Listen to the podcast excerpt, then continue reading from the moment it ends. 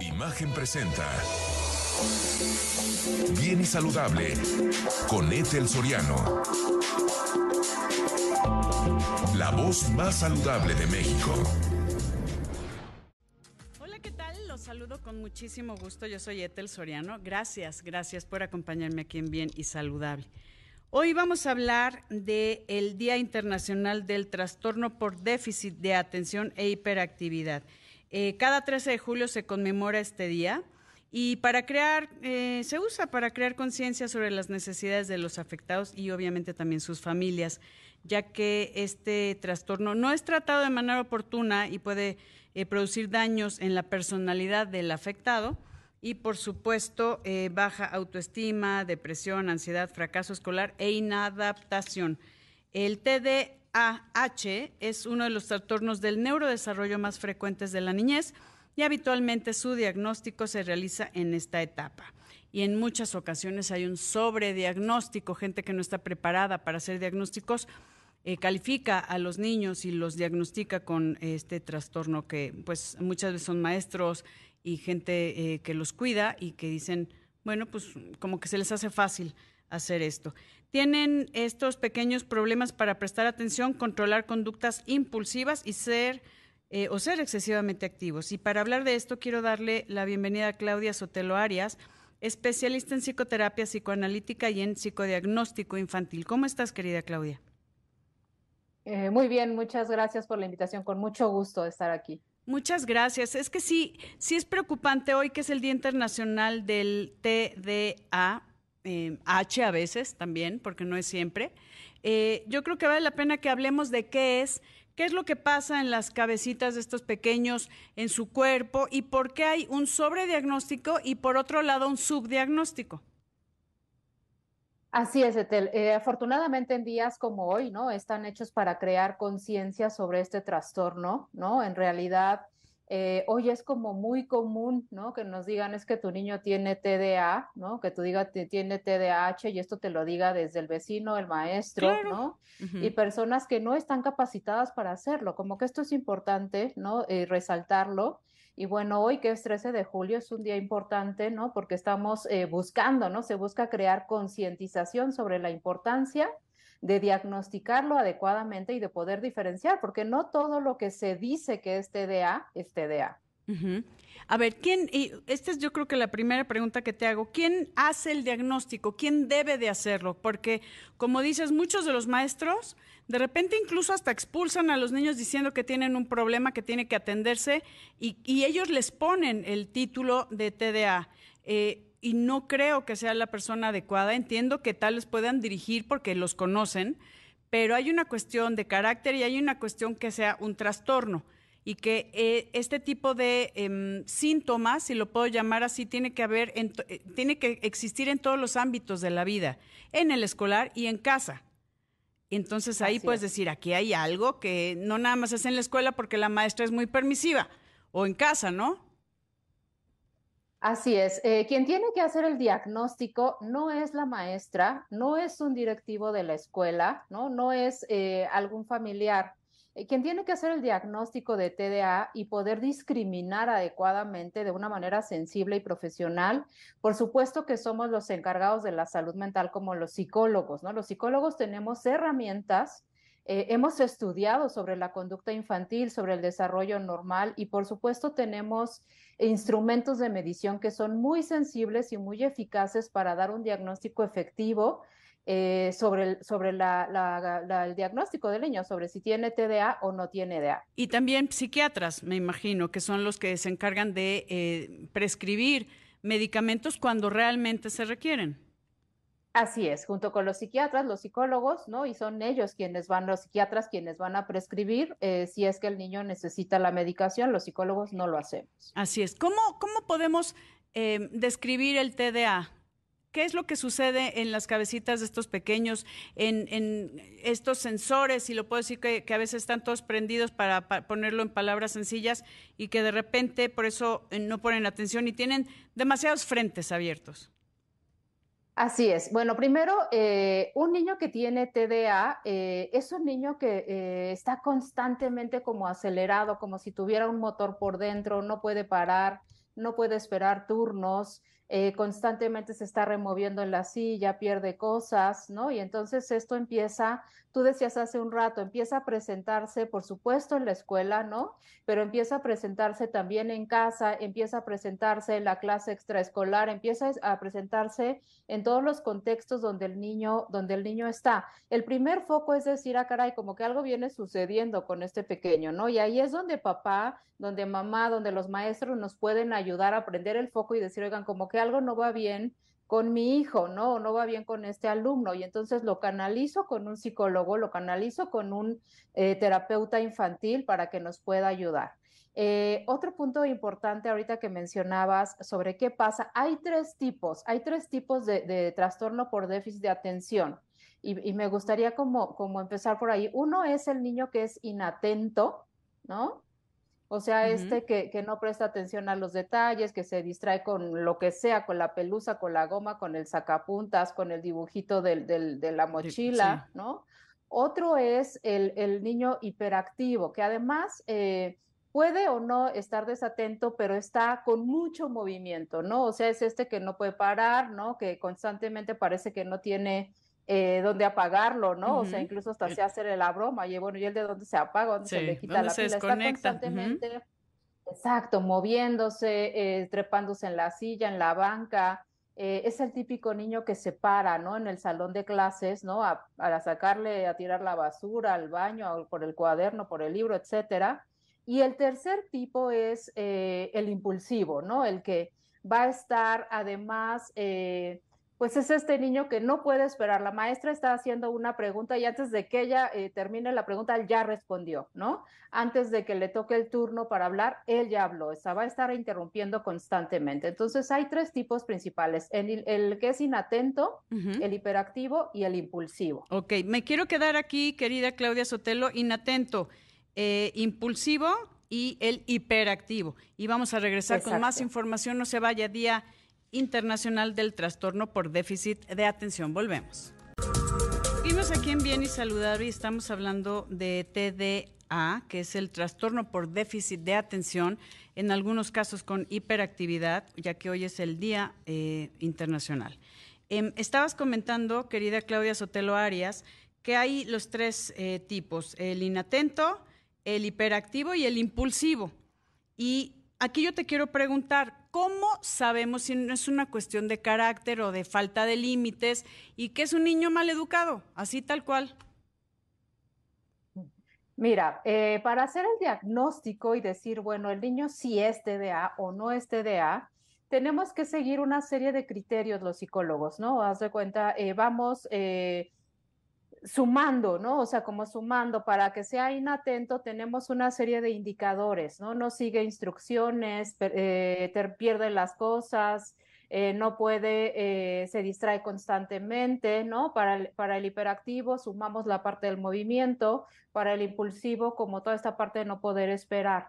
Y vamos sumando herramientas diagnósticas, te le aplicamos pruebas psicológicas, ¿no? O sea, no nada más una ni dos, aplicamos una batería de pruebas donde medimos la parte intelectual, la parte social, la parte de conducta, la parte de adaptación, ¿no?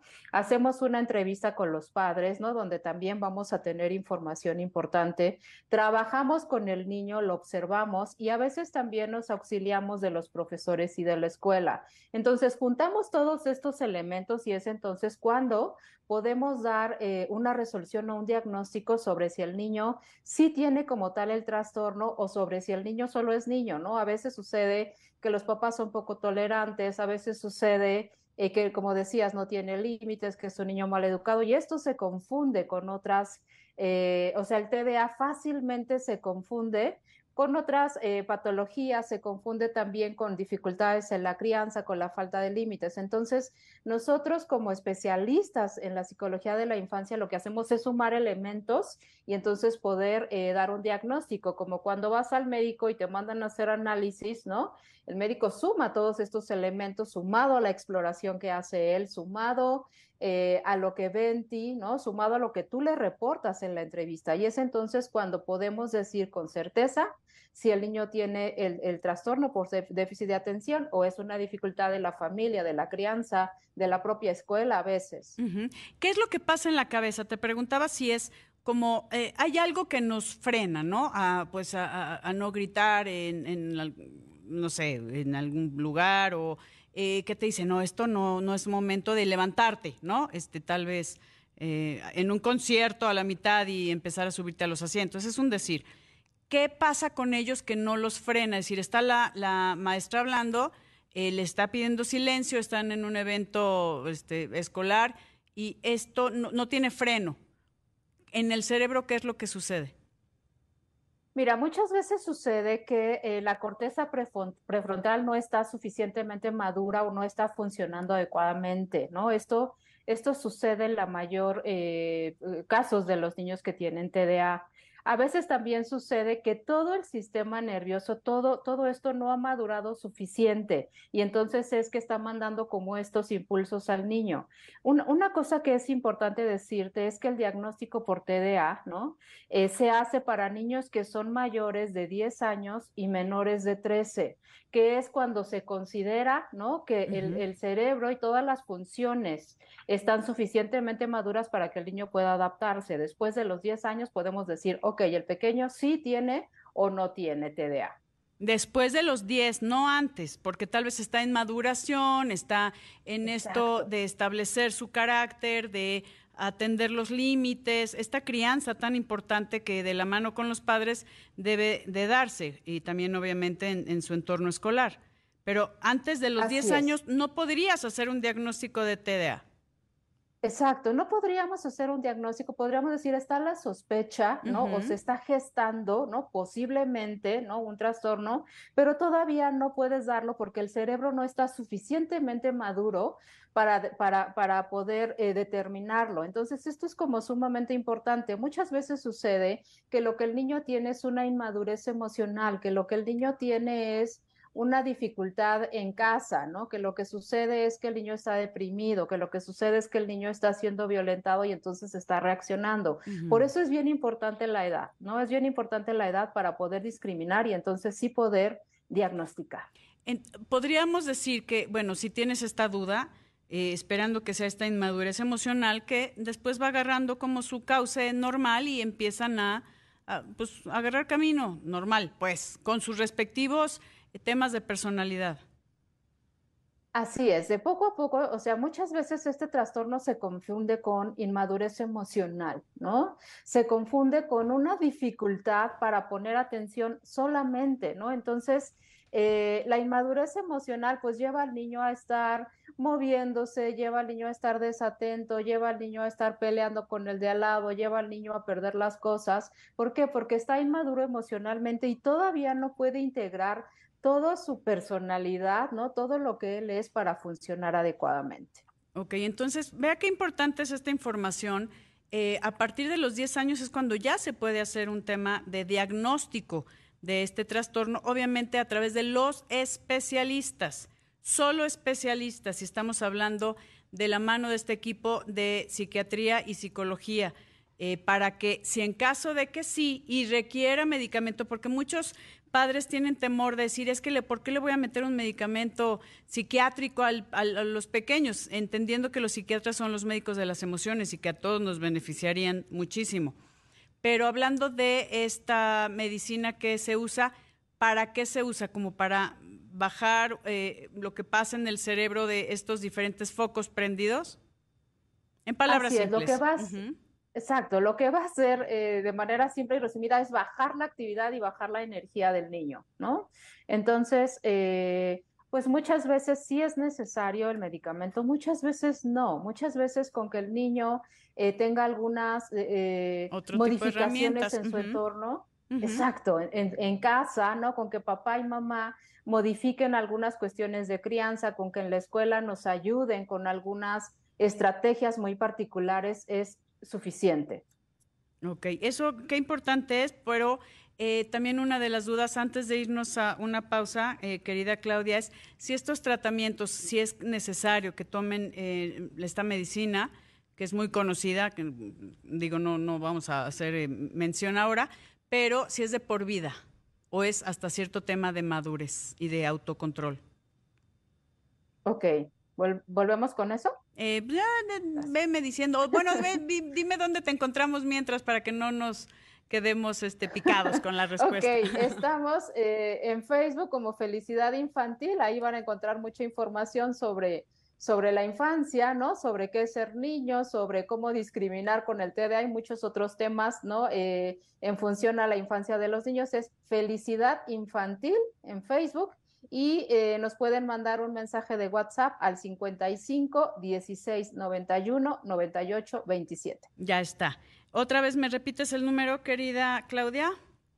55 16 91 98 27. Perfecto. Vamos a una pausa y regresamos con más. No se vaya. Seguimos aquí en Bien y Saludable hablando del trastorno por déficit de atención y yo te preguntaba Claudia, si hay algún momento en donde nos podemos autorregular o si este medicamento va a ser de por vida. Si es que necesitas medicamento, obviamente se maneja de forma integral con terapia. Eh, en algunos casos requerirán eh, este medicamento para como bajar pues estos, estos focos prendidos en la cabecita y decir, a ver, bájales el nivel tantito. Mira, no, no es de por vida. La mayoría de los casos se prescribe por un tiempo determinado, ¿no? O sea, un periodo eh, corto en realidad. Y se sugiere también siempre, además del medicamento, en los casos que es necesario, ¿no? Sumar eh, una terapia emocional, ¿no? una terapia psicológica, integrar a los padres para que nos ayuden a hacer modificaciones en la crianza y también se sugiere integrar a la escuela, ¿no? La mayoría de las escuelas, la verdad es que se prestan muchísimo y nos ayudan en eh, las estrategias dentro del aula. ¿Cómo hay forma de ver eh, que se está dando este trastorno desde chiquitito? Tal vez eh, no tanto en la edad escolar, sino previo. Esto se empieza a ver, Ethel, sobre todo eh, cuando los niños ya están en la edad escolar de primaria, ¿no? Es cuando empieza a llamar la atención. Antes, ¿no? Podemos pensar que el niño es inquieto, que el niño está, descubriendo, eh, explorando el mundo, está descubriendo, está experimentando, está asombrándose con lo que hay alrededor. Cuando el foco se empieza a aprender es cuando entramos en la primaria, ¿no? Que incluso es como la parte más formal de la educación, donde incluso papá y mamá nos empezamos a preocupar por las calificaciones. Y esto es uno de los puntos importantes ¿no? Las calificaciones y los problemas de conducta que van a empezar a ser reportados con un niño que tiene TDA.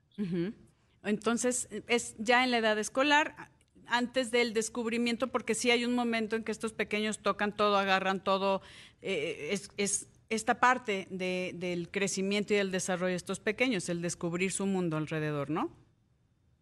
Así es, es parte normal de los niños, la curiosidad, la infancia, la energía, ¿no? El explorar, el estar viendo, el subir, el bajar, el tocar, todo esto es parte normal de la infancia, ¿no? Eh, conforme el niño va creciendo, por supuesto que se va a ir adaptando a diferentes contextos, ¿no? Y cuando está en la escuela, sentado en clase, en clase de matemáticas, sabe que tiene que poner atención. Cuando está en la clase de danza aérea, pues sabe que hay que hacer esta actividad y aprende poco a poco a discriminar y poco a poco también aprende el niño a ir regulando esta energía. Sí, entendemos que hay mucha gente que tiene un subdiagnóstico, o sea, no tiene un diagnóstico y que puede tener trastorno por déficit de atención y otros muchos que sí tienen un diagnóstico erróneo y que no es un trastorno y ahí que, tal vez hasta están este, tomando medicamento. ¿Qué se hace en esos casos? No se hace una evaluación eh, que obviamente lo deberían de hacer ustedes junto con los psiquiatras, pero algo decir, a cierto tiempo vamos a volverlo a evaluar para ver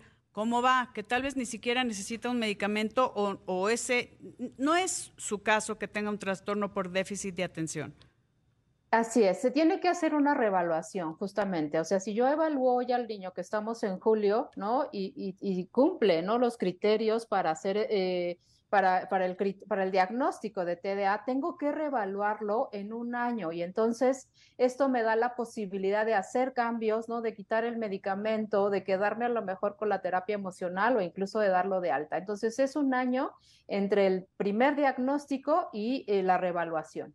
Ok, entonces eso es súper, súper importante, no quedarse con el, primer diagnóstico si no fue hecho por un especialista. Hay que ir con un paido psiquiatra, con un paido psicólogo que son especialistas en los pequeños y obviamente eh, tener mucha comunicación con la escuela, con la familia y obviamente estar observando cómo se está desarrollando este pequeño y ver si también es un tema nuestro como padres, eh, Claudia, porque a veces ahorita con estas generaciones de cristales, como quieren dejarlos hacer todo y sin poner límites, yo creo que el límite es parte del amor, a mi forma de pensar. Pero te agradezco muchísimo que nos acompañes el día de hoy aquí en Bien y Saludable, Claudia. Muchísimas gracias, con todo gusto. Muchísimas gracias. Felicidad infantil, búsquenlos, ahí van a encontrar mucha información y por favor acérquese, acérquese a los expertos.